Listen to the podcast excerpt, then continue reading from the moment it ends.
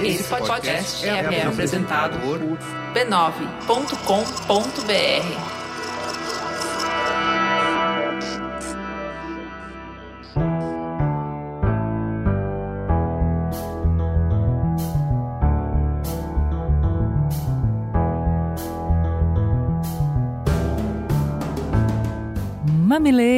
mamiletes, bem-vindos de volta, bem-vindos ao nosso exercício semanal de diálogo. Eu sou a Juva Lauer. Eu sou a Cris Bartz e esse é o Mamilos, o podcast que faz jornalismo de peito aberto.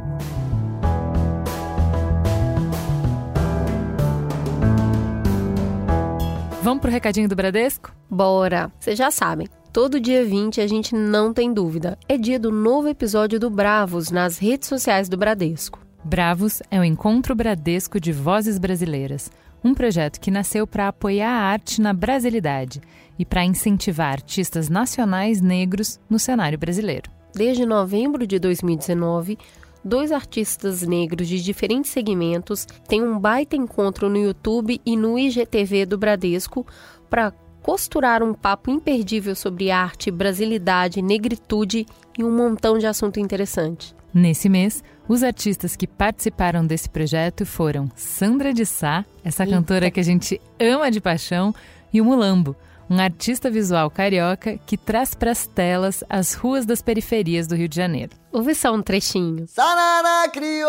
Eu começo a me falar como artista principalmente recentemente, quando eu começo a viver disso, sabe? Que se pra gente é difícil, imagina para quem veio antes da gente, né? Percebi a música para eu continuar esses 40 anos por aqui e do jeito que eu tô. Eu vim me colocando com a minha verdade. Esse produto que vem da, da minha experiência, ele é um, a forma que eu me mantenho sobrevivendo, ao mesmo tempo que é a forma que eu tenho de me conectar com quem precisa. Além de conferir esse vídeo lá no canal do Bradesco no YouTube e no IGTV, esse encontro ainda gera um papo especial no podcast Negro da Semana, comandado por Ale Garcia em todas as plataformas. Bora ouvir, se informar, se divertir, aprender e ampliar a nossa visão de mundo. Mamileiros e mamiletes, está no ar mais um episódio quentinho do Pílulas de Afeto, uma minissérie do Mamilos criada em parceria com a Natura. Nesse espaço, a gente convida vocês a mergulharem em histórias de afeto. A gente vai conhecer a trajetória de pessoas e dos estímulos que as moveram e as inspiraram. E como esses afetos transformaram outras vidas. Nosso convite é que você embarque nessa conversa para refletir sobre o que te afeta e como você afeta o mundo.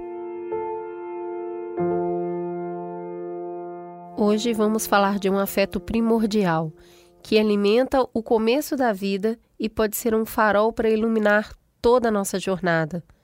Um afeto que nasce antes da gente vir ao mundo. Vamos falar do amor cotidiano, da força do exemplo, da inspiração que nasce quando somos testemunhas de uma história de luta, da marca do cuidado, da presença.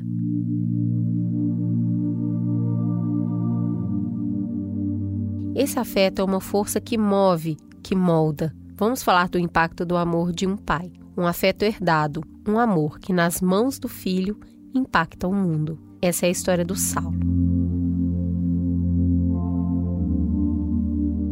Saulo, se apresenta pra gente quem é você na fila do pão. Olá, meu nome é Saulo, sou morador de Tinga, em Lauro de Freitas, uma cidadezinha próxima de Salvador. Tenho uma linda família, uma filha maravilhosa, uma esposa abençoada, né? Minha mamãe também, dois irmãos. O Saulo é daqueles vendedores tão dedicados que lembra do aniversário de cada cliente. Ele acredita que conhecer profundamente os produtos não basta. Tem que entender as pessoas, se relacionar com elas. Com esse cuidado, com esse carinho, ele conquistou o nível ouro como consultor da Natura e está correndo atrás do diamante. Essa veia batalhadora é herança. Tudo que meu pai precisou passar para dar o que ele deu para gente, isso me fortaleceu muito. Né, me ajudou muito a, a, entender que as coisas na vida não vêm de maneira fácil, que é preciso batalhar, que é preciso se dedicar. e que os prêmios que a gente recebe, primeiro ele precisa de um esforço empreendido antes, né?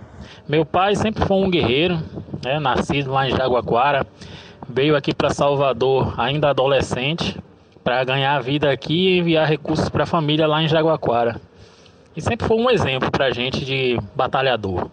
Sempre saía de casa às quatro da manhã, chegava às oito, nove da noite, todos os dias na batalha. Mas um bom exemplo para marcar, para afetar mesmo, precisa de carinho. Nessa batalha toda, sobrava tempo para desenvolver essa relação? Apesar da, do grande fardo do trabalho, trabalhar mais que 12 horas por dia, sempre tinha um tempo para conversar, para saber como a gente estava, para acompanhar o nosso dia a dia na escola. Então nós tínhamos um, um, bom relacionamento, graças a Deus ele deixou um bom legado para a gente, como família, levar esse legado até hoje. E as férias aproveitava para fazer alguma coisa com a gente. Às vezes uma viagem, às vezes praia, que é um hobby que baiano gosta. Nutrido por esse afeto, Saulo cresceu não apenas um homem batalhador, mas também solidário e generoso. Quando a pandemia chegou, ele arregaçou as mangas e uniu os produtos e a rede de afetos que tinha formado para ajudar. Eu vi a dedicação dos profissionais de saúde e principalmente no auge da pandemia, que eles estavam tendo dificuldade de acesso a esse tipo de produto. Vendo que eu tinha condições de ajudar, eu fiz isso dentro da minha rede de clientes. Pedi para que se identificassem aqueles que trabalhavam no ramo de saúde, criei os kits, os kits bem legais de Natura e distribuí isso gratuitamente entre eles. Amor de pai marca filho marca o mundo. Apesar de ter perdido meu pai em 2006, né, eu continuei com os ensinamentos que ele passou para mim, continuei com esse legado que ele deixou para a família. Eu pude dar essa contribuição, eu dei com muito carinho, sabendo que eu também estava contribuindo para esse momento que a nossa sociedade estava precisando. O afeto do Saulo afetou o mundo. E a Natura é feita por uma rede de afetos, costurada pelas histórias de consultoras e consultores em todo o Brasil. Quando você compra um produto Natura, você escolhe fazer parte dessa grande rede de gente que cuida de gente. São empreendedores locais com alto impacto nas suas comunidades.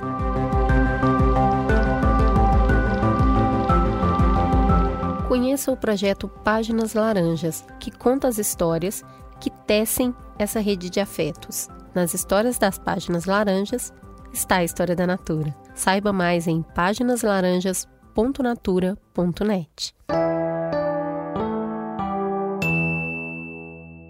Essa semana, o Ministério da Agricultura enviou ao Ministério da Saúde uma nota técnica criticando e pedindo a revisão do Guia Alimentar para a População Brasileira. O guia foi publicado em 2014 e é considerado pela FAO, a Organização das Nações Unidas para Alimentação e Agricultura, como um dos quatro mais completos do mundo. O guia brasileiro é tão respeitado que serviu de inspiração para a elaboração de políticas de alimentação e nutrição no Canadá, na França, no Uruguai, no Peru e no Equador. Diante dessa polêmica, a gente foi lá no Instagram do mamilospod e perguntou para os ouvintes: o que é comer bem para vocês.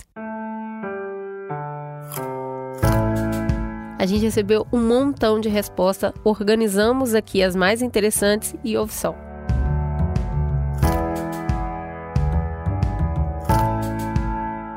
Comer um pouco de tudo sem neura. Variedade e muita cor no prato. Comer comida de verdade. Poder comer alimentos frescos e diversos. Poder comer em casa poder escolher o que comer entre o que eu preciso e o que eu quero. Balancear prazer e saúde. Comer com prazer alimentos de verdade que lembram a sua infância com a sua avó. Com doses de memória afetiva, com doses de criatividade e sem escassez.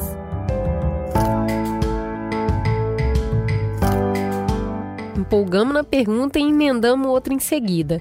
Bom, o pessoal já falou o que é comer, mas então o que impede as pessoas de comer melhor? As respostas passam por conhecimento, tempo, dinheiro, sabor, acesso a comidas frescas, conviver com pessoas que comem mal, preguiça de cozinhar, não ter repertório na cozinha. acho que esse já é um bom ponto de partida para a gente começar a conversa. E aí é o momento da gente trazer os nossos especialistas. Para a primeira cadeira, a gente pensou numa especialista envolvida na criação desse prestigiado Guia Alimentar Brasileiro. Seja muito bem-vinda, Maria Laura.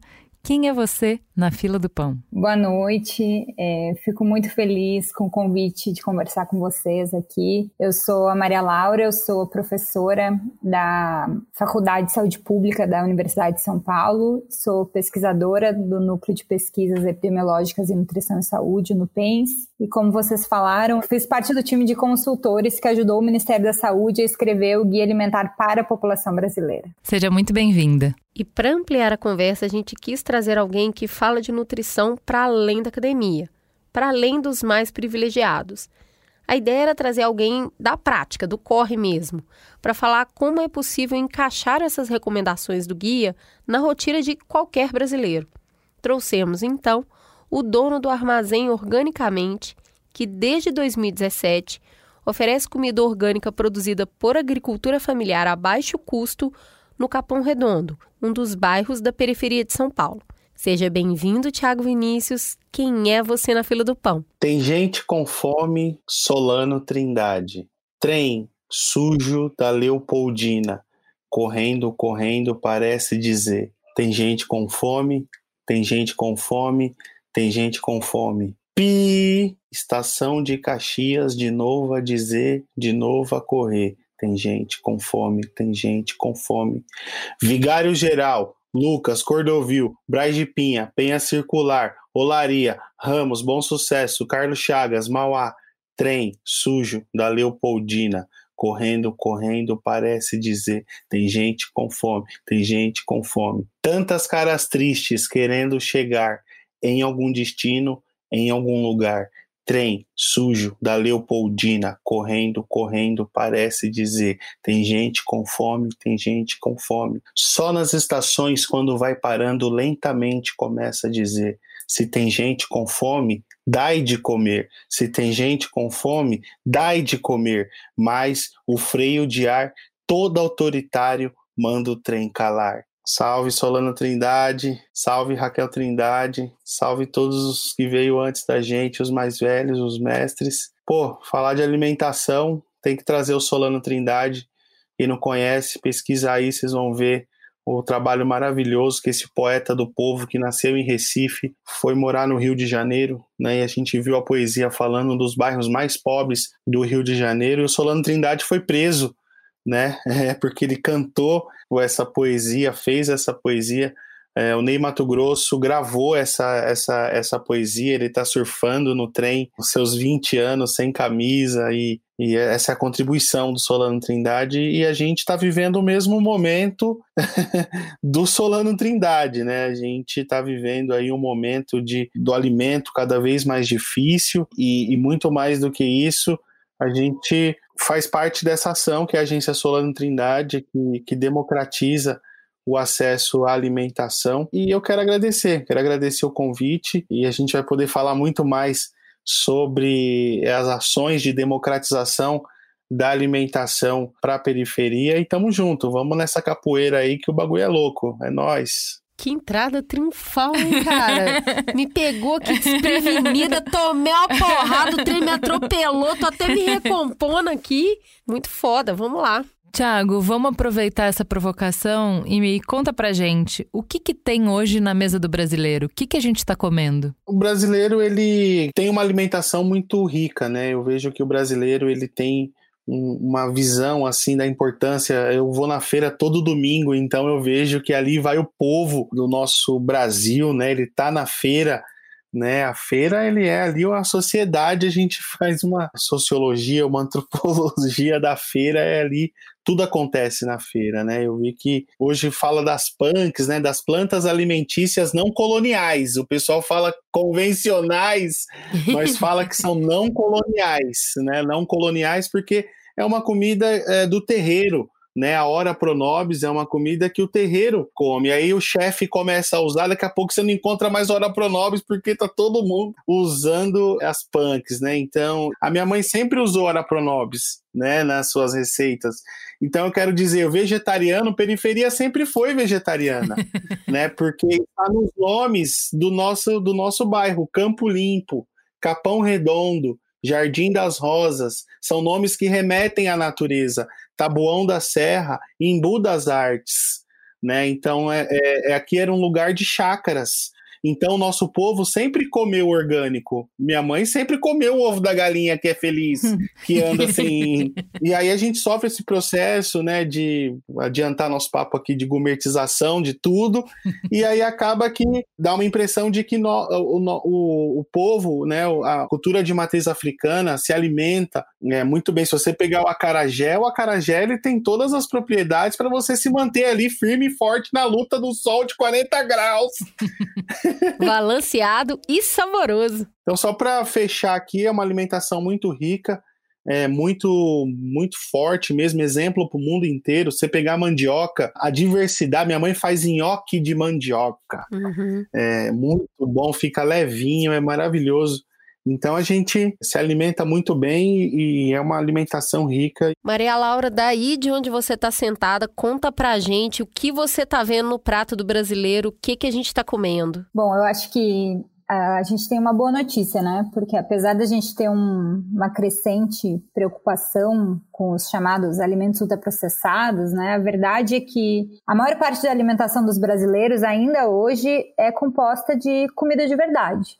Ah, os dados da última pesquisa de orçamentos familiares, que foram coletados em 2017 e 2018 pelo Instituto Brasileiro de Geografia e Estatística, e é uma pesquisa que avaliou o consumo alimentar de dois dias, né, de mais de 40 mil brasileiros de 10 anos ou mais de idade, nos mostrou que os alimentos in natura ou minimamente processados, que são esses alimentos básicos né, da nossa rotina, grãos, cereais, leguminosas, frutas, legumes, carnes, ovos e leite, eles constituem a base da nossa alimentação, né? E representam mais de metade das calorias consumidas pelos brasileiros. Se a gente somar esses alimentos, os ingredientes culinários que são usados para preparar e temperar esses alimentos, como o óleo, o açúcar, a manteiga, as gorduras, eles alcançam quase 70% do total de energia que a gente come, né? E aí se destaca, obviamente, o arroz e o feijão, né? A dupla principal no prato dos brasileiros. Depois disso vem as carnes, as frutas, os leites e o macarrão, né? E os alimentos ultraprocessados, que são esses produtos, né? Que talvez nem devessem ser chamados de alimentos, eles representam um pouco mais de 15% das calorias consumidas. Mas a má notícia é que esse cenário ele vem se alterando ao longo dos tempos também, né? Os dados também dessas pesquisas de orçamentos familiares que são coletadas há várias décadas pelo IBGE nos mostram que existe uma mudança desse cenário, né? A gente vem observando continuamente um decréscimo da participação desses alimentos em natura minimamente processados. Junto com isso também tem um decréscimo dos ingredientes culinários, que obviamente são usados para preparar esses alimentos, e a gente vê essa ascensão dos alimentos processados em todos os estratos socioeconômicos em todas as regiões do país. Falando um pouco então dessas mudanças de cenário que a Maria Laura já puxou aqui, a gente tem duas pesquisas de 2008 a 2009 e depois feita de 2017 a 2018 prazo de um ano, mas com um tempo de distância entre as pesquisas. Ela mede frequência de consumo na alimentação e apontou que o feijão caiu de 72% para 60% no consumo, o arroz de 84% para 76%. Isso aconteceu de uma maneira mais acentuada em algumas regiões, que é a Sudeste, a Sul e a Centro-Oeste. E aconteceu ainda com um recorte de classe.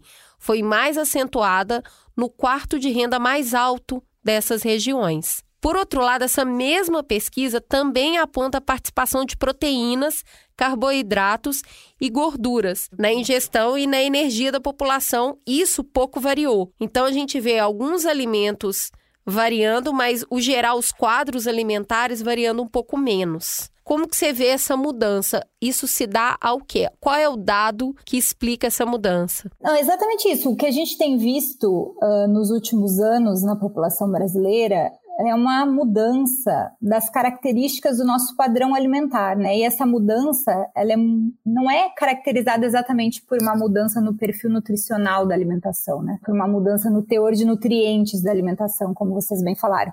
Mas ela é caracterizada por uma mudança completa nas características desse padrão. Que, e isso fica muito explícito nesses dados que vocês trouxeram, que é uma queda das nossas refeições tradicionais, que a gente come há muitas e muitas gerações, que tem como base o nosso arroz com feijão, né, que é, o, é a dupla mais forte da nossa cultura alimentar. E essa tradição vem caindo e dando espaço para esses alimentos ultraprocessados, né, embalados, que são formulações cheias de ingredientes industriais que sofrem diversas etapas de processamento e que, na verdade, estão muito, muito longe das nossas tradições alimentares. Eu acho interessante que você falou de, de tradições, da dupla mais famosa, mas essa pesquisa que você citou, ela também mostra algumas diferenças regionais, né?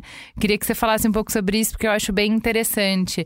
A gente é um país tão grande que, apesar do arroz e feijão é, e de norte a sul, tem algumas características que são diferentes, né? Ah, com certeza, né? Eu acho que o Brasil, esse tamanho continental que a gente costuma dizer, a gente consegue perceber pitadas regionais super interessantes. Então, por mais que o arroz com feijão e principalmente o feijão ele seja quase que uma unanimidade nacional, né? Os acompanhamentos desse prato eles variam muito, né? A gente vê, por exemplo, a farinha de mandioca, muito mais presente no norte, no nordeste. As raízes e os tubérculos, né, os pratos feitos, por exemplo, tapioca, cuscuz, também são muito mais presentes no norte e no nordeste. O consumo de alimentos de origem animal também varia muito. A gente tem um consumo super alto de peixe no norte, isso a gente não vê em quase nenhuma outra região do país, né? Centro-Oeste, Sul, até pela tradição da, da pecuária, tem um consumo de carne, principalmente carne vermelha, muito maior. E eu acho que isso é fantástico, né? Porque a gente consegue ver que a maior parte do prato do brasileiro ainda é feito de comida de verdade, mas a gente consegue também perceber que existem várias particularidades culturais e regionais que que reforçam mais ainda que a gente ainda consegue sustentar a nossa cultura alimentar mesmo com todos esses ataques que a gente vem sofrendo. Então vamos falar do que, que é uma. A gente falou agora do que está no nosso prato, vamos falar do que, que é uma alimentação saudável. A alimentação saudável é só ingestão é, de nutrientes? Como eu sou cientista, né? Eu tenho esse vício muito ruim de falar nessa perspectiva acadêmica, mas é verdade, assim, a ciência moderna da nutrição, quando começou a falar de alimentação do ponto de vista biomédico, né, que é uma coisa que hoje a gente vê que foi catastrófica, né, para a gente falar de alimentação saudável, a gente se distanciou muito das pessoas, da comida, né? As pessoas sabem comer. E a gente ter cooptado a alimentação saudável por uma pauta que precisava de cientista determinando o que é certo, o que é errado, foi absolutamente desastroso por muitas e muitas décadas. E, de fato, por muito tempo, a ciência moderna da nutrição falou que comer bem ou uma alimentação saudável era uma alimentação que simplesmente contemplasse todos os nutrientes que a gente precisava para se manter bem, né, para viver. Então, na verdade, a gente lidava com a alimentação como, como, do ponto de vista matemático, né? E entendia que os alimentos eram sistemas de transferência de nutrientes, né? Carreadores de nutrientes. E acho que praticamente todo mundo que está nos ouvindo deve conhecer um grande exemplo desse sistema, né? Que foi a pirâmide alimentar. Sim! Sim! aposentada pirâmide alimentar. Gente, mas ela... peraí, fala com pompa e circunstância, porque eu acho que esse é um grande momento na vida das pessoas. Eu não sei se todo mundo sabia, ninguém, nem todo mundo recebeu esse memorando. Gente, fala, fala aí, aposentamos a pirâmide alimentar. Ela resiste, mas nós aposentamos a pirâmide alimentar, né? Porque ela representa exatamente essa abordagem super reducionista e ultrapassada da ciência da nutrição. Porque ela divide os alimentos simplesmente considerando esses perfis de nutrientes semelhantes, né? Então, assim, os ricos em carboidrato, os ricos em proteína, os ricos em gordura, e assim por diante, né? E na verdade ela acaba agrupando na mesma categoria alimentos que são completamente diferentes. Por exemplo, uh, pertencem à categoria dos alimentos rico em, ricos em proteína, tanto os ovos ou carnes frescas e produtos de carne feito, na verdade, de partes reconstituídas de carne, como uma salsicha, por exemplo. Por serem fontes de carboidrato, ficam no mesmo grupo o arroz, que a gente acabou de falar que é a base da nossa alimentação, e sei lá, um cereal matinal cheio de aditivo e corante. E qual que é o problema disso, né? Acho que o, o, mais interessante é que a ciência da nutrição avançou, né? E a gente agregou esse, outros olhares para além desse olhar biomédico para a alimentação. E os estudos começaram a nos mostrar que esse perfil nutricional sozinho, ele não era mais suficiente para explicar toda a relação que existe entre o que a gente come e a nossa saúde. E essa abordagem estrita, baseada simplesmente nesses nutrientes, acaba desconsiderando milhares de outras características da nossa alimentação que são importantes para explicar e que influenciam na nossa condição de vida, né? Acho que a primeira característica que a gente começou a ver é que, de fato, os componentes dos alimentos eles agem de forma assim sinérgica, né? O alimento ele não é uma simples soma de nutrientes ali que a gente pode fazer em laboratório. O alimento ele é uma matriz de centenas e centenas de fitoquímicos que combinados, que são combinados de forma super complexa e essa combinação não é aleatória, né? Ela é desenvolvida pela natureza com um super controle biológico e evolutivo, né? Então, um efeito de um alimento do nosso corpo não é simplesmente o efeito de cada nutrientezinho isolado, né? É um efeito que se dá exatamente pela interação desses nutrientes entre si e pela interação dos nutrientes com outras partes do alimento que não são nutrientes né, que estão ali presentes na matriz do alimento. Um exemplo super legal de dar nisso também é quando a gente começou a isolar em laboratório quais eram os nutrientes do leite materno, por exemplo. no primeiro momento a gente pensou assim, poxa, olha que legal, a gente já descobriu todos os nutrientes do leite materno, tem tanto de carboidrato, tanto de lipídio, tanto de proteína. Vamos formular isso, colocar numa caixinha e dar para os bebês, né? As mulheres não precisam mais amamentar. O que, que se viu nos estudos a seguir? que os benefícios do leite materno não foram mimetizados nessas fórmulas, né? Que simplesmente reproduziam a composição nutricional.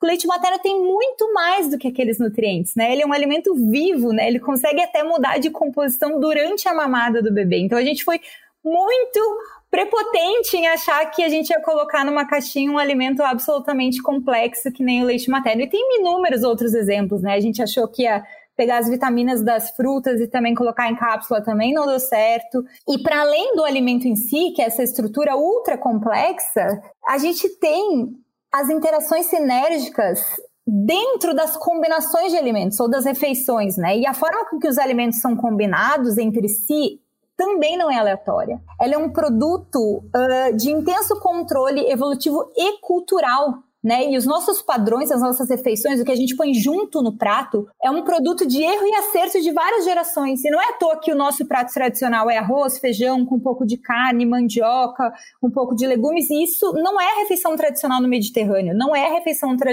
tradicional do Japão. E foi aí também que a gente começou a ver que os padrões alimentares tradicionais, por exemplo, a dieta do Mediterrâneo, ela é muito saudável para os moradores do Mediterrâneo. E não só porque tem mais ácido graxo isso, menos gordura aquilo, mas porque é feito, combinado, servido lá dessa forma, né? Então, muito provavelmente, cada lugar tem o seu padrão alimentar tradicional. E mais do que isso, a gente começou a entender que existem para além do alimento, para além da refeição, existem as circunstâncias que envolvem o ato de comer.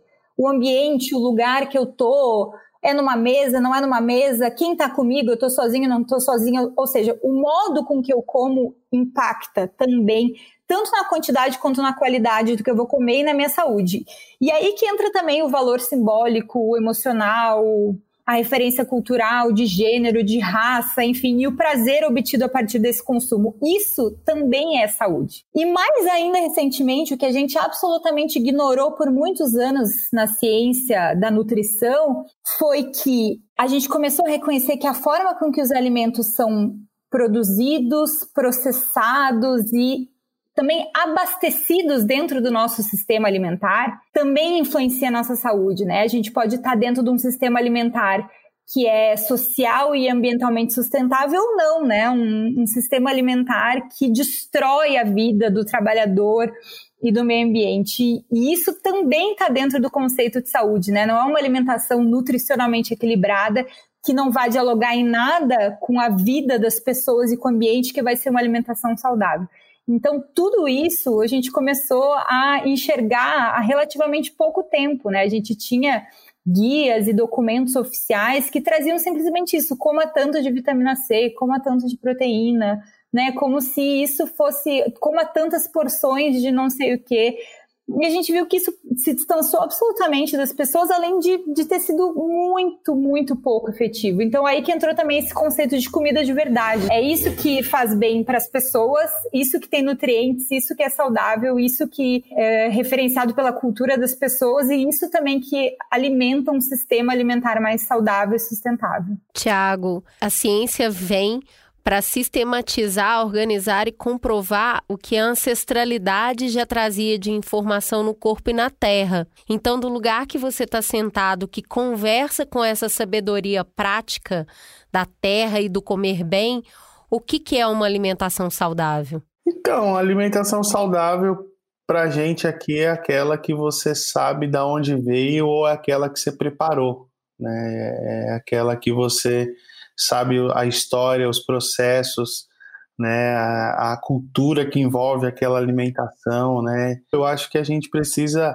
voltar, né, para perto do fogo, voltar para perto dessa coisa tão primitiva e tão começo de tudo que é o ato de cozinhar, de preparar uma comida, né? A gente acredita que a verdadeira rede social é a mesa, né, onde você pode sentar ali, dividir com as pessoas os seus seus anseios, as suas ansiedades e trocar ideia, se divertir. Então essa é a verdadeira rede social, né? A mesa ela sempre foi a nossa a nossa rede social, né? Todo mundo lembra daquele churrasco, né? Daquela bater a laje, daquele mutirão, daquele almoço do Natal, essa afetividade, né, que a gente tem com a alimentação, com aquela receita que a vovó faz. E alimentação gostosa, né? Porque a gente está cansado de comer alimentação que é só saudável e que não é gostosa, né? São tantos lugares que a gente vai, é, principalmente na Vila Madalena Pinheiros, pelo amor de Deus, você vai comer um bagulho e, e melhor você chegar em casa e bater um, um, picadinho com arroz e feijão e farinha e pimenta do que comer os canapé da vida e os bagulhos. Então a gente revolucionou aqui quando a gente colocou a alimentação a, a, gostosa na, na frente da saudável, né? Isso que foi uma coisa. A gente faz aqui pastel de coração da banana, pastel de shiitake, feijoada vegetariana. Você ver, na favela, a feijoada vegetariana acaba primeiro do que a feijoada tradicional. Né? Então, pô, a feijoada vai shiitake, shimeji, amêndoa, coco, né? O torresmo do vegetariano a gente fala que é o peixinho, que é o peixinho frito, que é aquela planta que é rico em ômega também, né? E minha avó fazia, minha mãe faz na feijoada vegetariana, né? Que ela fica zoando que é o torresmo do vegetariano. Muito bom. E, então é, é, assim, o coração de pastel da banana. Ela faz evento que a gente faz aqui os eventos, Festival Percurso, Feira Literária da Zona Sul, Mostra Cultural da Cooperifa, o pastel punks que ela faz acaba primeiro do que os pastel de carne, de queijo. Então, cada vez mais a periferia ela vem se refletindo sobre essa questão da qualidade de vida, do bem-estar, da saúde, e a gente fica bem feliz, né, de, de, de ter um cardápio vegetariano junto com o vegetar... junto com o da carne também, né? Mas a gente fica feliz assim de na quebrada a gente poder oferecer uma, uma alimentação orgânica. Só vou sintetizar a resposta que o guia dá para o que é comer saudável é, de uma maneira bem sintética. Primeiro, faça de alimentos em natura ou minimamente processados a base da alimentação. Em segundo lugar, utilize óleos, gorduras, sal e açúcar em pequenas quantidades ao temperar e cozinhar alimentos e criar preparações culinárias. Em terceiro, limite o uso de alimentos processados, consumindo-os em pequenas quantidades, como ingredientes de preparações culinárias ou como parte de refeições baseadas em alimentos em natura ou minimamente processados. E evite alimentos ultraprocessados. Então, para entender essa diretriz que substitui a pirâmide alimentar, é, como a gente estava falando, a gente precisa entender o que, que são essas categorias de alimento. Então, a gente não está mais dividindo os alimentos por carboidrato, proteína, é, enfim, a gente está é, dividindo em in natura, processado e ultraprocessado. O que, que são essas categorias? E me dá exemplos do que está em cada categoria. Essa divisão dos alimentos, segundo características do processamento industrial, é uma grande inovação do guia, né? E é um dos motivos dele ser tão elogiado por pesquisadores de, de vários lugares, né, do mundo, inclusive. E como eu antecipei, né, essa classificação ela dá grande importância à forma com que os alimentos são processados antes de serem adquiridos e consumidos pelas pessoas. Né? Então, ele divide todos os alimentos em quatro grupos. O grupo 1 um é de alimentos in natura minimamente processados, que são os alimentos que são consumidos logo após a sua retirada da natureza ou após passarem por processamentos básicos como fermentação, moagem, refinamento, porcionamento, retiradas de partes não comestíveis, ou seja, processamentos que não adicionam novas substâncias aos alimentos. Então, esses são os alimentos que são a maior parte da nossa alimentação, né? Cereais como arroz, macarrão, o aveia, o milho, é, leguminosas como feijão, lentilha, ovos, leite, todas as frutas, verduras, legumes, nozes, sementes, enfim, todos esses alimentos são alimentos in natura ou minimamente processados. O segundo grupo é o que a gente chama de ingredientes culinários, que são substâncias que são retiradas da natureza, como é o caso do sal, ou então extraídas de alimentos, como é o caso do açúcar e das gorduras, e que eles raramente são consumidos de forma isolada, né? Eles são ingredientes usados para preparar, preparar e temperar os alimentos do grupo 1. E exemplos né, de ingredientes culinários, os principais ingredientes culinários da nossa alimentação são o açúcar, o açúcar de mesa, né, o sal, os óleos, os óleos vegetais, como azeite de oliva ou os outros óleos usados para cozinhar, e as gorduras, como a manteiga e até mesmo a banha. Né? Os alimentos processados já são os alimentos mais industrializados, assim, né? Os primeir, o primeiro grupo de alimentos mais industrializados dessa classificação. Eles são, então, definidos como alimentos in natura, minimamente processados, que foram manu manufaturados pela indústria, com a adição de algum ingrediente culinário. Então, na verdade, eles são uma soma, né, de um alimento in natura com um ingrediente culinário. O grande exemplo disso são, são as compotas, né? Um abacaxi que recebeu uma calda de açúcar. Entram nesse grupo também os queijos frescos, né, os queijos de verdade, que são feitos de leite e sal, e os pães frescos também, que são feitos de farinha, água e sal. É, esses alimentos eles já são, do ponto de vista nutricional, um pouco piores do que os alimentos do grupo 1, mas eles ainda assim fazem parte de uma alimentação saudável. Esses três primeiros grupos, eles são a base das refeições feitas de comida de verdade, preparadas por nós, saborosas, né, que respeitam a nossa cultura e que nos acompanham há muitas e muitas décadas. E esses três grupos são radicalmente diferentes do último grupo, que a gente chama de alimentos ultraprocessados, que talvez esses alimentos nem devessem ser chamados de alimento, eles são produtos, né? Produtos feitos usualmente com uma lista grande de ingredientes, com, que passaram por diversas etapas de processamento. Muitos desses ingredientes, na verdade, eles são partes né, de commodities, como soja, milho e cana, e recebem várias substâncias de uso exclusivamente industrial, substâncias que a gente não tem na nossa cozinha, né?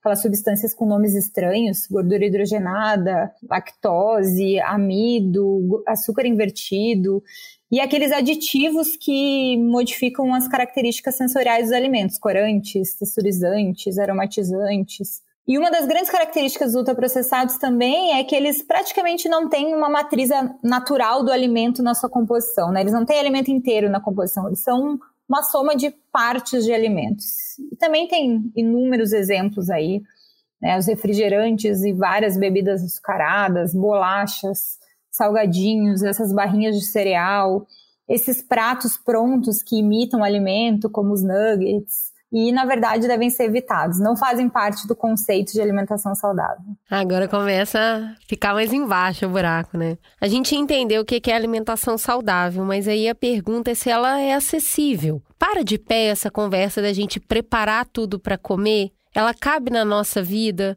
quando você tem o trabalho, o transporte público, tem os filhos, tem o tempo de cozimento. Dá para comer saudável mesmo com uma vida corrida? Como que funciona isso no dia a dia das pessoas quando às vezes elas ficam até duas horas para a ida e para a volta em transporte público? Como que essa conversa circula, Tiago? Então, eu acho que a primeira coisa que a gente reflete quando a gente ouve isso é que esse conceito de comida de verdade, ele é muito dúbio, né? Porque o que é comida de verdade para quem não tem acesso a comida nenhuma? Às vezes um salgadinho acaba sendo comida de verdade, um miojo acaba sendo comida de verdade. O que a gente tem que discutir é trazer a desigualdade social para o centro da mesa e começar uma discussão sobre acesso à economia e acesso à renda, porque eu fico incomodado muitas das vezes quando eu escuto comida de verdade, porque eu já me alimentei do que hoje é estar no grupo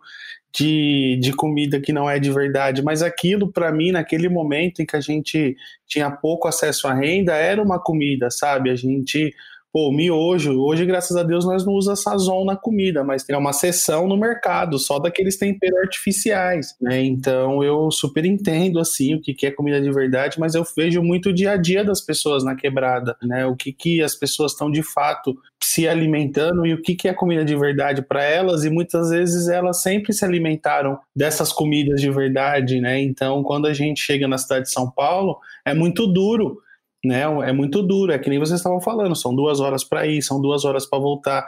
O pãozinho tá fresco na Fradique e Coutinho, seis horas da manhã, é o seu João que saiu daqui do Capão Redondo para poder estar tá no serviço essencial. Agora, estamos chorando 140 mil mortos por conta dos movimentos sociais. Agências Solano Trindade, CUFA, Girando Falcões, Sarau do Binho, Cooperifa, todo mundo se uniu né? A gente distribuiu 10 mil cestas básicas, estamos falando de 40 mil pessoas. Também eu quero trazer que essa luta da periferia para alimentação não é de hoje, né? A gente tem uma pesquisa aqui que a gente vai, vai, vai lá na década de 70 no movimento do custo de vida, né? Esses movimentos foram, foram encampados pelos, pelos clubes de mães, pelas comunidades eclesiais de base na época da ditadura, que começou aqui no Capão Redondo. Capão Redondo tem o DNA dos movimentos sociais passa por essa por essa região da cidade de São Paulo, né? Que teve aqui o Santo Dias, é, comunidades eclesiais de base, é, todos esses movimentos sociais, as mães foram para foram a luta contra a caristia, né? A caristia era o que? A comida muito cara, é o que nós está lutando de novo, estamos revivendo. Depois disso, você teve o que? O Betinho, né? O movimento do Betinho que foi sensacional, né? Até hoje a gente vê aí o movimento Ação Cidadania está vindo de novo, porque a fome está aumentando de novo. Depois a gente teve Fome Zero, a gente teve projetos como Bolsa Família, então não é de hoje que essa luta para alimentação ela se renova. Eu me pergunto, quando não estaremos lutando contra a fome? Será que eu vou morrer e minha filha não vai mais ter bandeiras de luta em relação à fome. Então é, é essa questão que a gente traz, essa reflexão. Muitas reportagens vieram atrás da gente, porque a gente tem o primeiro armazém de comida orgânica na periferia de São Paulo, numa ótica de inovação. Eu nunca vi que eu estava inovando, trabalhando com orgânico na periferia, porque o meu povo sempre comeu orgânico. Né? Minha mãe sabe o que, que é um coração da banana. Quem não sabe o que é um coração da banana é quem mora ali no estúdio, na, no, no apartamento estúdio, que nunca viu o coração da banana e só vai saber o que é o coração da banana quando passa no Masterchef. Nosso povo sempre se alimentou e, infelizmente a gente vive um lugar, um território na cidade de São Paulo que você tem pessoas que passam fome e mais de 10 fast foods. O Campo Limpo hoje ele tem uma invasão de fast foods então você tem a especulação imobiliária, uma sociedade em que ter shopping é legal, né? E o que representa o shopping? Segurança. As pessoas vão para um lazer, fica dentro do shopping, mas a gente tem pessoas que passam fome nesse território. Né? Então é um pouco disso que a gente está vivendo né, aqui na, na, na, Zona Sul de São Paulo. Enfim, é um, é um pouco dessa minha contribuição. Então, mas tem duas coisas que você falou que são obstáculos que até o guia apresenta, né? Então, assim, tudo muito bom, tudo muito bem, tem que comer comida é, que você sabe de onde veio, você tem que preparar, tem que ser in natura. E o guia já coloca, ó, fácil não vai ser, vamos lá quais são os principais obstáculos? Você está falando de duas coisas, de oferta e de custo de alimento saudável. Então, para conseguir atingir essa alimentação, às vezes é difícil acessar, que é o que você falou, tá cheio de fast food, mas quanto hortifruti que tem aqui. E o valor, né? É mais barato comprar um miojo do que é, comprar um PF, né? Porque a gente tem que comparar as coisas que são comparáveis. Eu não posso comparar o preço de comida pronta com comida que eu tenho que preparar. Eu tenho que é, considerar o tempo de preparo. E aí, gente, é, vamos separar essas duas, é, essas duas coisas que você falou em, em pontos. Primeiro, oferta. É, estudando para a pauta, a Cris me falou de um conceito que eu nunca tinha ouvido falar, que é desertos alimentares. O que, que é isso, gente? Então, deserto alimentar é aquilo que não acontece, é, é, o que não acontece no em Pinheiros é o que acontece aqui no Capão Redondo, né? No em Pinheiros você tem uma oferta em cada esquina, um, um hortifruti, não só hortifruti, mas como também coisas orgânicas, você pode encontrar lá até mais ofertas de, de orgânicos do que no Capão Redondo, que as pessoas têm que andar muito para encontrar um alface, um produto in natura, e nesses 400 metros você tem várias interferências, né? Os fast foods, que é muito barato, com 10 conto hoje você come um hambúrguer e toma um refrigerante. Então a gente está falando de bater de frente com esse sistema econômico. A gente não está falando de, de uma coisa invisível. A gente está falando que hoje com 10 reais, com cupom no aplicativo, você acessa um, um sanduíche. É um real uma esfirra. E quem trabalha com alimento in natura está sempre na vendinha, tá, não tem tanto privilégio como comércios como esses, né, como açougue, por exemplo, mercado, né, que é isso, a gente fala descasca mais, desembala menos. Então, como que você vai desembalar mais e descascar menos se você só tem embalagem, né? É um, é um, é um clima árido, é um clima seco, né? Você não tem como permear muito. Né? Eu posso trazer um pouquinho do, dos dados das pesquisas de orçamentos familiares também, que é essa mesma pesquisa, né? Que junto com a, os dados sobre aquisição de alimentos brasileiros, a POF, né, que é como a gente chama essa pesquisa, também traz dados sobre o custo dos alimentos no Brasil. E é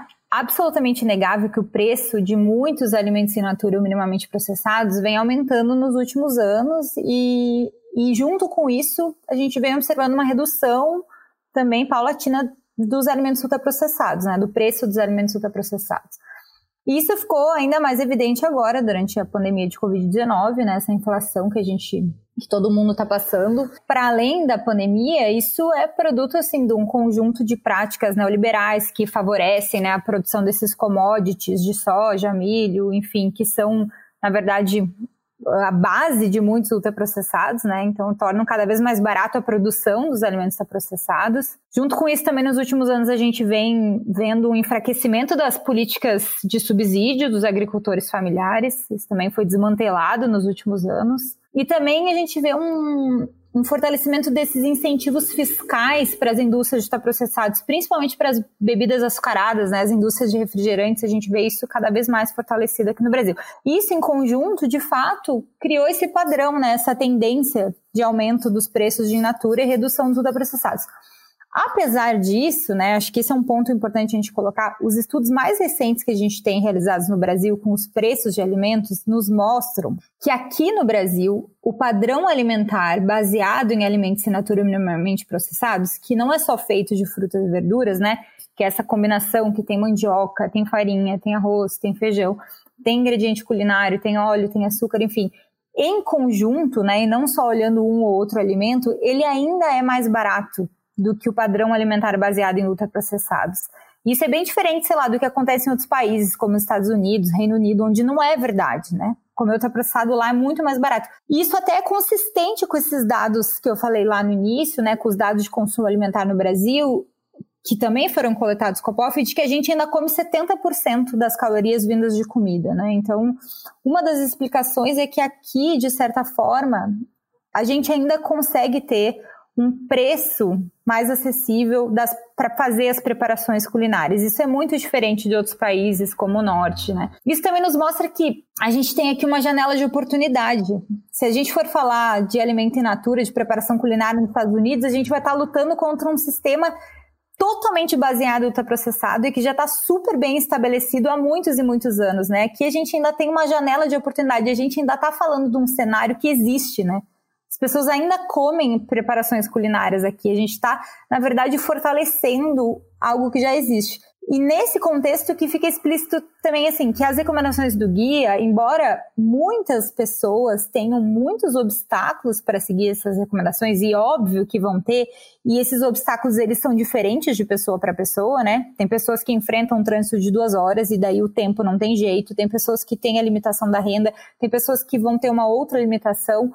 Na verdade, para a população em geral, eles não, não representam uma ruptura tão absurda assim, né? Tendo em vista que a gente já tem boa parte da população que comem essas comidas. E o segundo ponto é que essas recomendações ficam mais importantes ainda para dar suporte a uma luta por políticas agrárias e de saúde que impeçam essa deterioração desse cenário, né? Que impeçam ainda mais o fortalecimento dessas políticas neoliberais. Acho que isso também é importante a gente se dá conta, assim, né? E acho que uh, a gente vê muitas vezes a gente usando alguns estudos que foram realizados lá nos Estados Unidos como se tivessem feito, sido feitos aqui, né? E assim, opa, não, aqui é, é um pouco diferente ainda, né? Assim, uhum. óbvio que a gente tem visto uma mudança e uma mudança para pior.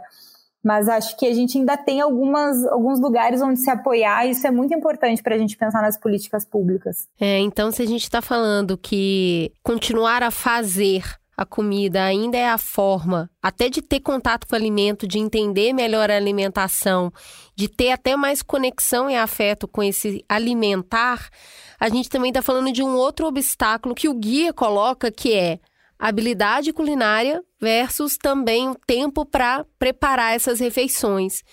É, de novo, voltando nessa mudança cultural, quando essa mãe, essa mulher sai de casa e vai trabalhar, e era justamente essa mulher que introduzia os filhos na cozinha e ensinava a preparação e mostrava como manipular os alimentos, mostrava como fazer e ela não está lá, a gente vê hoje também refletido em muitas crianças que não reconhecem os alimentos porque não estavam também envolvidos nesse processo de preparação. E eu queria que a gente conversasse um pouquinho sobre como driblar essa dificuldade que as pessoas têm, tanto para a habilidade quanto para o tempo de preparação. Como que essa conversa gira por aí, Thiago? Ah, é, aqui é, não tem jeito, né? Aqui a gente não tem home office, não tem ajudante, não tem, a gente tem que fazer. Eu vejo que as mães da quebrada continuam cozinhando e eu vejo que os mais jovens têm habilidades de mínimas de um arroz, de um feijão ou simplesmente de fazer um churrasco, né? Eu vejo que hoje os churrascos já têm outras caras, você vê que tem um balde só de legumes, que é para as pessoas que são vegetarianas, e é inegável, né? A periferia do Capão Redondo 1970 é bem diferente do Capão Redondo 2020, né? Hoje você tem outras possibilidades de se alimentar junto com a sua família, né? Desde pedir uma pizza, pedir um japonês. Hoje a quebrada tá chique, mano. Não é só. É, não é só o centro, não. Hoje nós tem aqui o japonês, com isso também se popularizou para o resto da, da cidade de São Paulo e a periferia como uma grande empreendedora, como uma grande eh, esperta, ela também absorve esses desejos gastronômicos novos que, que se afloram, né? Por exemplo, cerveja artesanal é um bagulho que mais tem hoje na quebrada. O pessoal tá dando um basta nos, nas grandes marcas. A periferia hoje ela vem fazendo as suas próprias cervejas, fazendo as suas próprias cachaças, né, os seus próprios sorvetes. Então hoje você tem a possibilidade né, de estar nas grandes redes, mas você também tem as, as hamburguerias artesanais, onde você conhece a pessoa. Tiago, sabe uma coisa que eu, eu fico vendo os paralelos, assim, com base na minha família, né? Na periferia de Belo Horizonte. Então, é, vem, assim, a minha avó que tinha galinha, né? Era uma chácara pequenininha, mas a galinha tava lá solta. Tinha uma couve ali plantada. O meu bisavô morava numa outra chacrinha, ele sempre trazia muita verdura e muito legume. Então, eu lembro muito pequenininha principalmente porque eu ficava na casa da minha avó o tempo todo, a alimentação era essa, era só o que a gente fazia. Quando eu tô ali numa uma criança maior, já meio pré-adolescência, que a minha mãe começa a ascender um pouco no mercado de trabalho, a gente começa a ter alguns processados em casa. E esses processados, eles significavam a gente ter melhorado de vida. Poder ter um refrigerante no final de semana, um bolinho que vinha no pacote, é mais o quê? Puxa, leite condensado, cara. Leite condensado era tipo, caramba, era uma festa porque tinha comprado leite condensado. E aí eu percebia, eu já até falei isso aqui no Mamilos algumas vezes, que ter carne era tá tudo bem em casa. E aí começam a entrar esses outros produtos como significado de ascensão. Então, da geração da minha mãe para minha avó, eu vejo muito isso. E aí vem a minha geração que cresceu num processo bastante industrializado ali da periferia. Eu saí de lá e aí eu saio, começo a ter acesso a outras informações, não porque eu saí, mas porque eu tive acesso a outros espaços. E aí eu falo, ixi, talvez isso aqui não seja tão bom. Essa curva, você acha que ela vai ser rápida assim, que é uma geração só que foi cooptada totalmente por essa sedução e já tá vindo uma geração nova falando, não, isso não é bom? Como que você enxerga essas conversas, principalmente entre os mais jovens?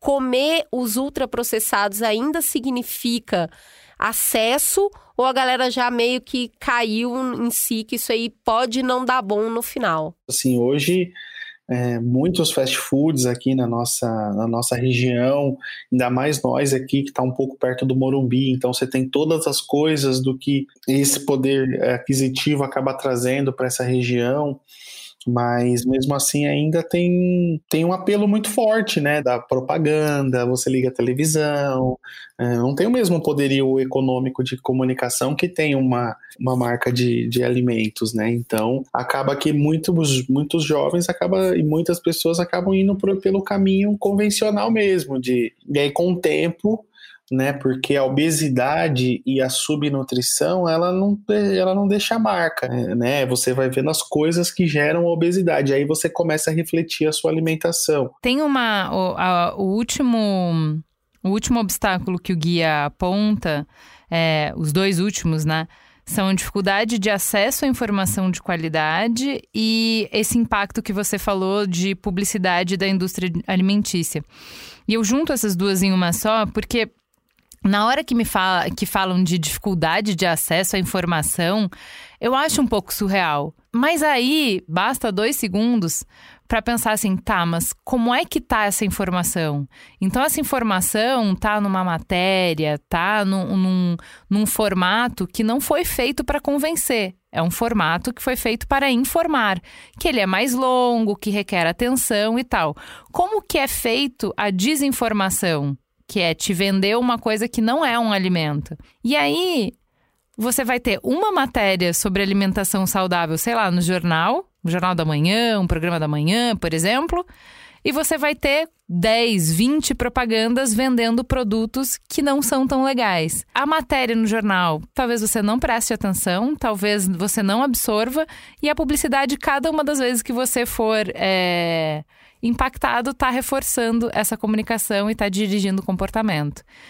Então, como é que vocês veem é, o quanto a gente está afetado, as nossas escolhas no dia a dia são afetadas por esse desequilíbrio? Então, a gente parte do pressuposto aqui que a gente precisa fazer uma comunicação do post ao post. Né? Isso é fundamental e a gente conseguiu bastante sucesso nas nossas ações porque a gente vai onde o povo está. Né? Então, muitas das vezes, na hora que está passando o Jornal da Manhã, nosso povo está no ônibus. Na hora que está passando um outro programa, você está trabalhando na casa de alguém.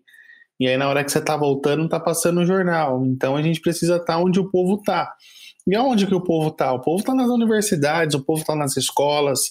Né? Você não vê esse papo, por exemplo, numa escola, por exemplo, na elaboração de um, de um programa político-pedagógico, essa construção de, de escolhas. Né? É, pô, uma aula tem que ser no mercado, uma aula tem que ser no SEASA. Você não vê as escolas indo no SEASA. Né? Tipo, uma aula tem que ser no, numa feira. Né? Então a gente explora pouco o nosso polo Freire que está dentro da gente. Né? Eu fundei aos 20 anos um banco comunitário que emprestava dinheiro para as pessoas. Né? E, pô, como assim? Um banco tinha moeda própria. 70% dos nossos empréstimos era para comprar comida. E isso é muito triste, que você está numa das cidades mais ricas da América Latina e as pessoas acessam empréstimo para comprar comida. É isso, acho que a gente tem que ir onde o nosso povo está e a Agência Solano tem muito sucesso nas suas ações porque a gente aproveita o Festival Percurso, por exemplo, que é um evento que a gente faz aqui, que já tocou Seu Jorge, Racionais MCs, Flora Matos, Rico da Laçã, Baiana System, é um Rock in Rio Palusa da favela, o bagulho é louco. E, e, a gente coloca ali as nossas, as nossas, as nossas mensagens, né? É, então a gente aproveita que a galera vai ali assistir o Seu Jorge e, gente, vamos, vamos comprar orgânico, é, vamos, vamos fortalecer o, o, empresário da quebrada. Eu acho que não dá para deixar de citar que tem influenciadores que hoje têm falado sobre comida de um jeito muito positivo. Eu particularmente gosto muito do jeito que a Nathalie Neri fala sobre isso. Ela é uma mulher que fala sobre beleza, autoestima, política e, a, e mais recentemente ela tem trazido a alimentação como uma grande bandeira. Ela está sempre postando foto dos pratos dela. O que eu gosto do que ela tá falando ali é essa alimentação acessível, esse prato, essa base em natura e mostrando como isso é importante. E ela é muito jovem e alcança muita gente. Então, muito mais do que tá na, né, no jornal, naquele formato jornal, que muitas vezes a pessoa tá até cansada e não vai consumir e aí depois ela vai consumir um outro conteúdo de entretenimento e aí a propaganda vai consumi-la, eu acho que tem influenciadores também fazendo um papel muito legal sobre alimentação hoje na internet. Bom, eu gostaria muito de agradecer o tempo de vocês dois. Eu acho que a gente tem uma conversa saudável nessa mesa, não é mesmo, Juliana? a gente está falando aqui sobre ter um norte. A gente precisa ter um norteador sobre o que nos faz bem. Eu acho que o guia traz isso de uma maneira muito interessante. É fácil de alcançar? Todo mundo vai alcançar junto ao mesmo tempo e praticar da mesma maneira? Não. Porque a gente vive num país muito desigual de acesso de informação, de acesso social, mas a gente precisa ter um norte para onde a gente deve ir. E as pessoas que estão alcançando esses lugares é, criar caminhos, políticas públicas para que outras pessoas também possam alcançar esse lugar.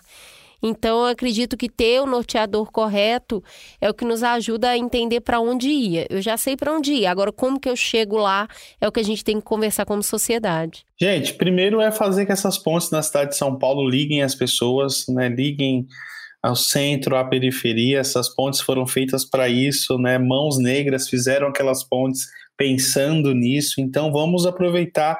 É, adere à campanha mais é, capão no seu Waze né? Vem aqui para o Capão Redondo, vem aqui para os roteiros culturais da periferia, vem aqui comer uma alimentação deliciosa. A partir do dia 7 de novembro estaremos aqui é, com toda a segurança recebendo vocês para vir comer uma feijoada tradicional vegetariana, um nhoque de mandioca, charutinho de capuchinha, lasanha de berinjela, bobó de shimeji, é, vem aí viver a cidade. Tá me dando uma fome.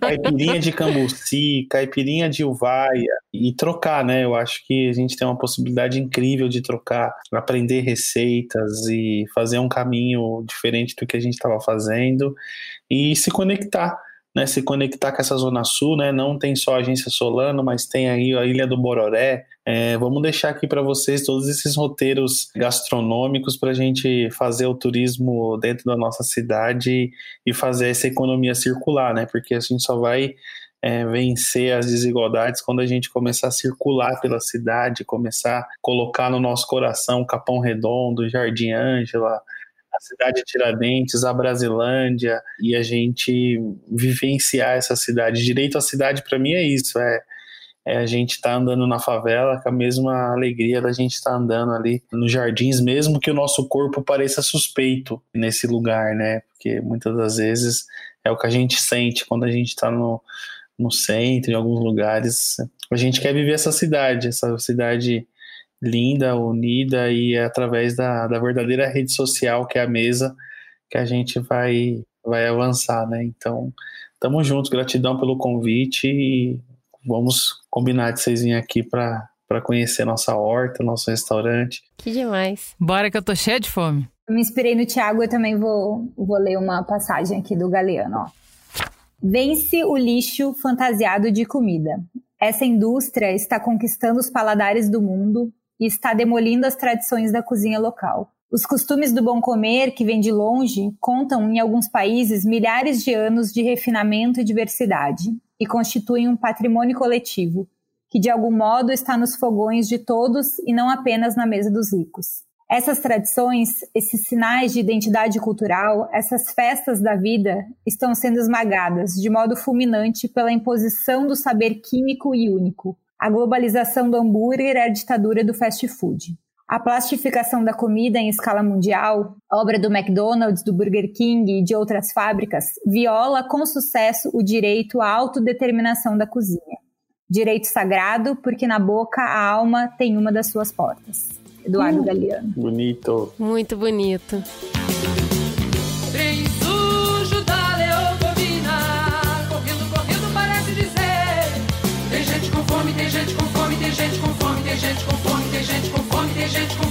Gente com fome. Vamos então para a nossa síntese.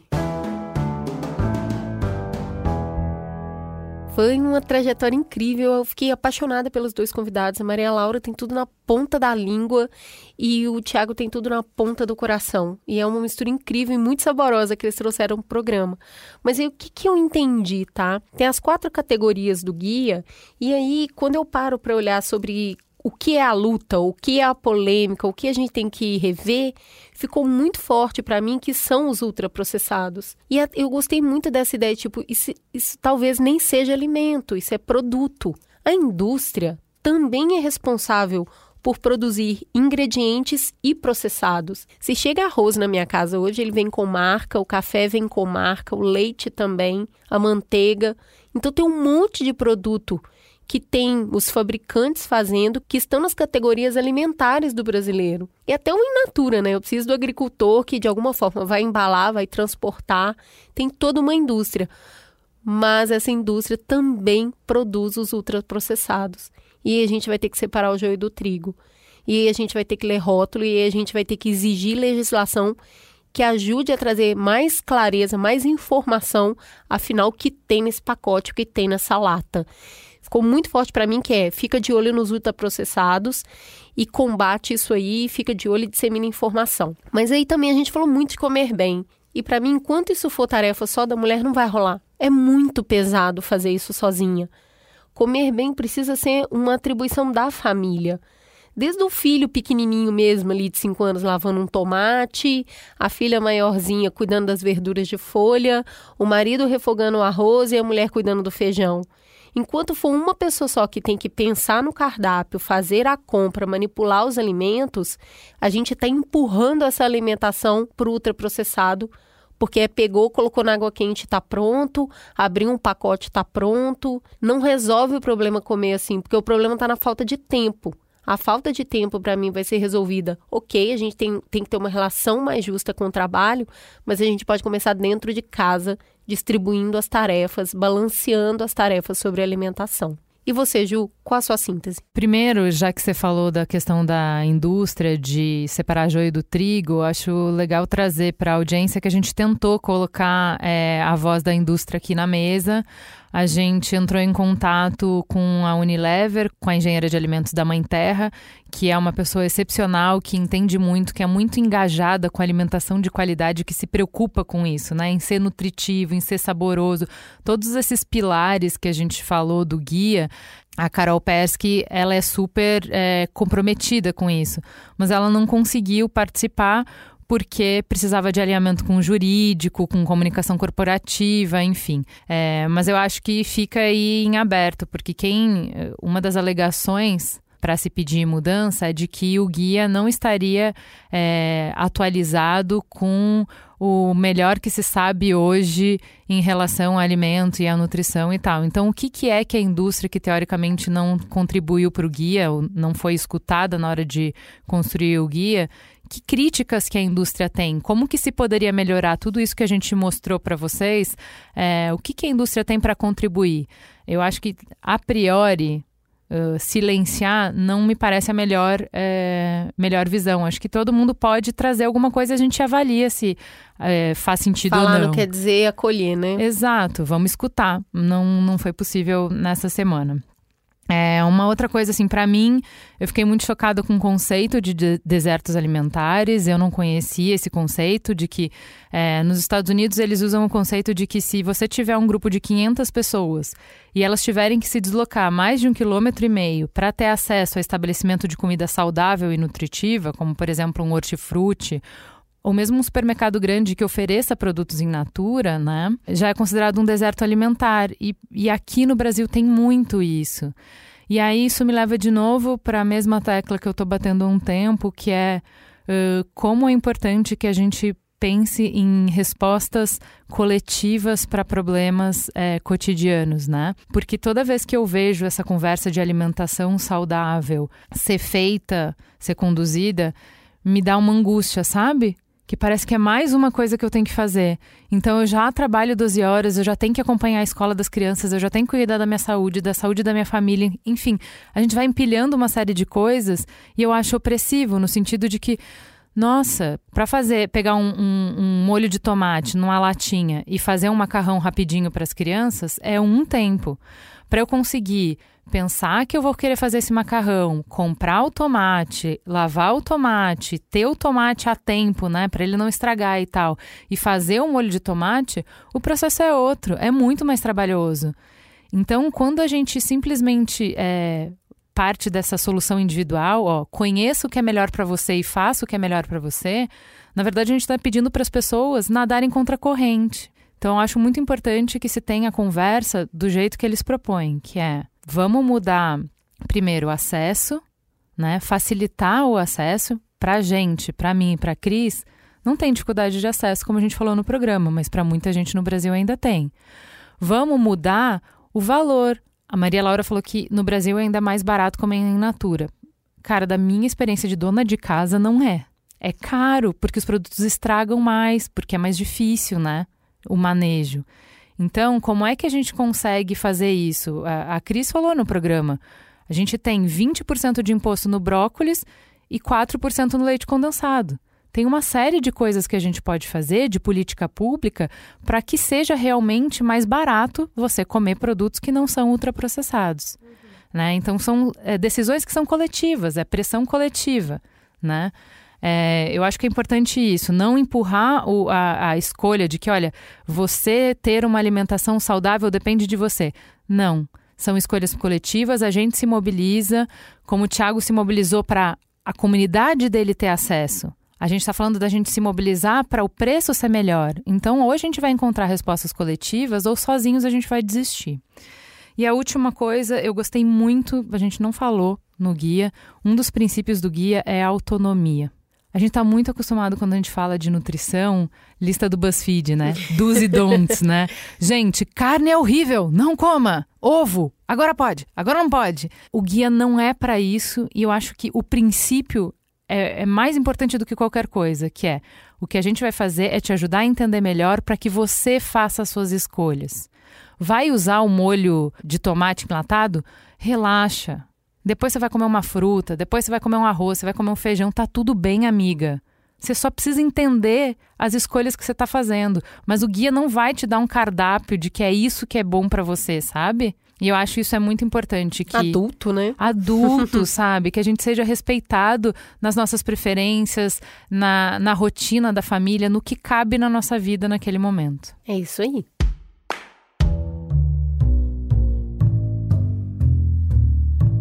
E aí, depois desse papo, acabou Mamilos? Acabou nada, menina. Mamilândia, fica aí mais um pouquinho que não vai ter bolo, mas a gente vai bater um papo bem quentinho com vocês. É isso aí. A gente se uniu com a Havaianas na campanha do Dias Mais Coloridos e a gente tem uma missão e ela envolve diretamente a Mamilândia. Vamos confessar, não tá fácil nem ficar nas redes sociais. Com tanta treta, tanta violência, tanto problema, até rolar a timeline do Instagram e do Twitter tá pesado. Tem gente que já tá até fazendo um detox, tá dando uma afastada aí. Porque não tá rolando de lidar com isso o dia inteiro e todo dia. A gente não tá dizendo, obviamente, para se alienar do mundo, mas se quiser também ninguém julga, tá, amiga? A gente te abraça. É que tem tanta coisa bonita acontecendo também. Tem gente que no meio da quarentena encontrou um crush à distância, um web romance para chamar de seu. Inclusive o Lucas da nossa equipe começou a namorar, né? Corações. Parabéns, gente. Parabéns para vocês, seus lindos. Tem gente que, em casa com um parceiro ou parceira, redescobriu o amor que sentia nesses últimos meses. Eu tenho até amigos que finalmente adotaram um animal de estimação depois de muito tempo ensaiando e namorando a ideia. Bora ocupar então as redes sociais com histórias bonitas, meu povo. A gente tá precisando. Vai lá no Twitter, no Instagram, no Stories, no Fleet e conta pra gente o que se passou de bonito com você nessa quarentena. Nós aqui, vocês e a Havaianas. Nós vamos pintar as redes sociais com vermelho do amor daqui até quinta-feira que vem. Combinado? E é óbvio que a gente vai estar tá lá curtindo, repostando, interagindo, amando tudo que vocês postarem. Por favor, mandem histórias bonitas, mandem amor pra gente que precisa, meu povo. Não dá para viver só de polêmica. Pra gente conseguir ler o conteúdo maravilhoso de vocês, por favor, marquem o arroba mamilospod e usem a hashtag Dias Mais Coloridos. Tudo juntinho, que nem a gente com a família em casa. Senão, a gente não consegue ver a história. Eu tô louca pra ver a timeline. Eu quero ver gente postando pão, plantinha, bichinho, amor, criança. Tem, tem coisa boa acontecendo. Eu acho que quando a gente tira a cabeça, põe a cabeça para fora, assim a gente consegue enxergar que são esses pequenos gestos de amor que faz a gente sobreviver em tempos tão difíceis. Tá aí o convite, a gente quer ver a sua história.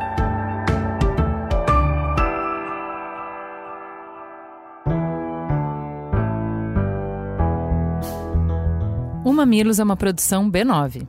Apresentação de Juvalauer e Cris Bartz. Coordenação geral Carlos Merigo, Juvalauer e Cris Bartz. Direção Alexandre Potashev. Produção Beatriz Fioroto. Apoio à pauta e pesquisa Iago Vinícius e Jaqueline Costa. Edição Mariana Leão com trilhas de Andy Lopes. Capa Elô D'Angelo. Coordenação digital AG Barros, Pedro Estraza e Lucas De Brito. Atendimento e comercialização, Raquel Casmala, Camila Maza e Thelma Zenaro.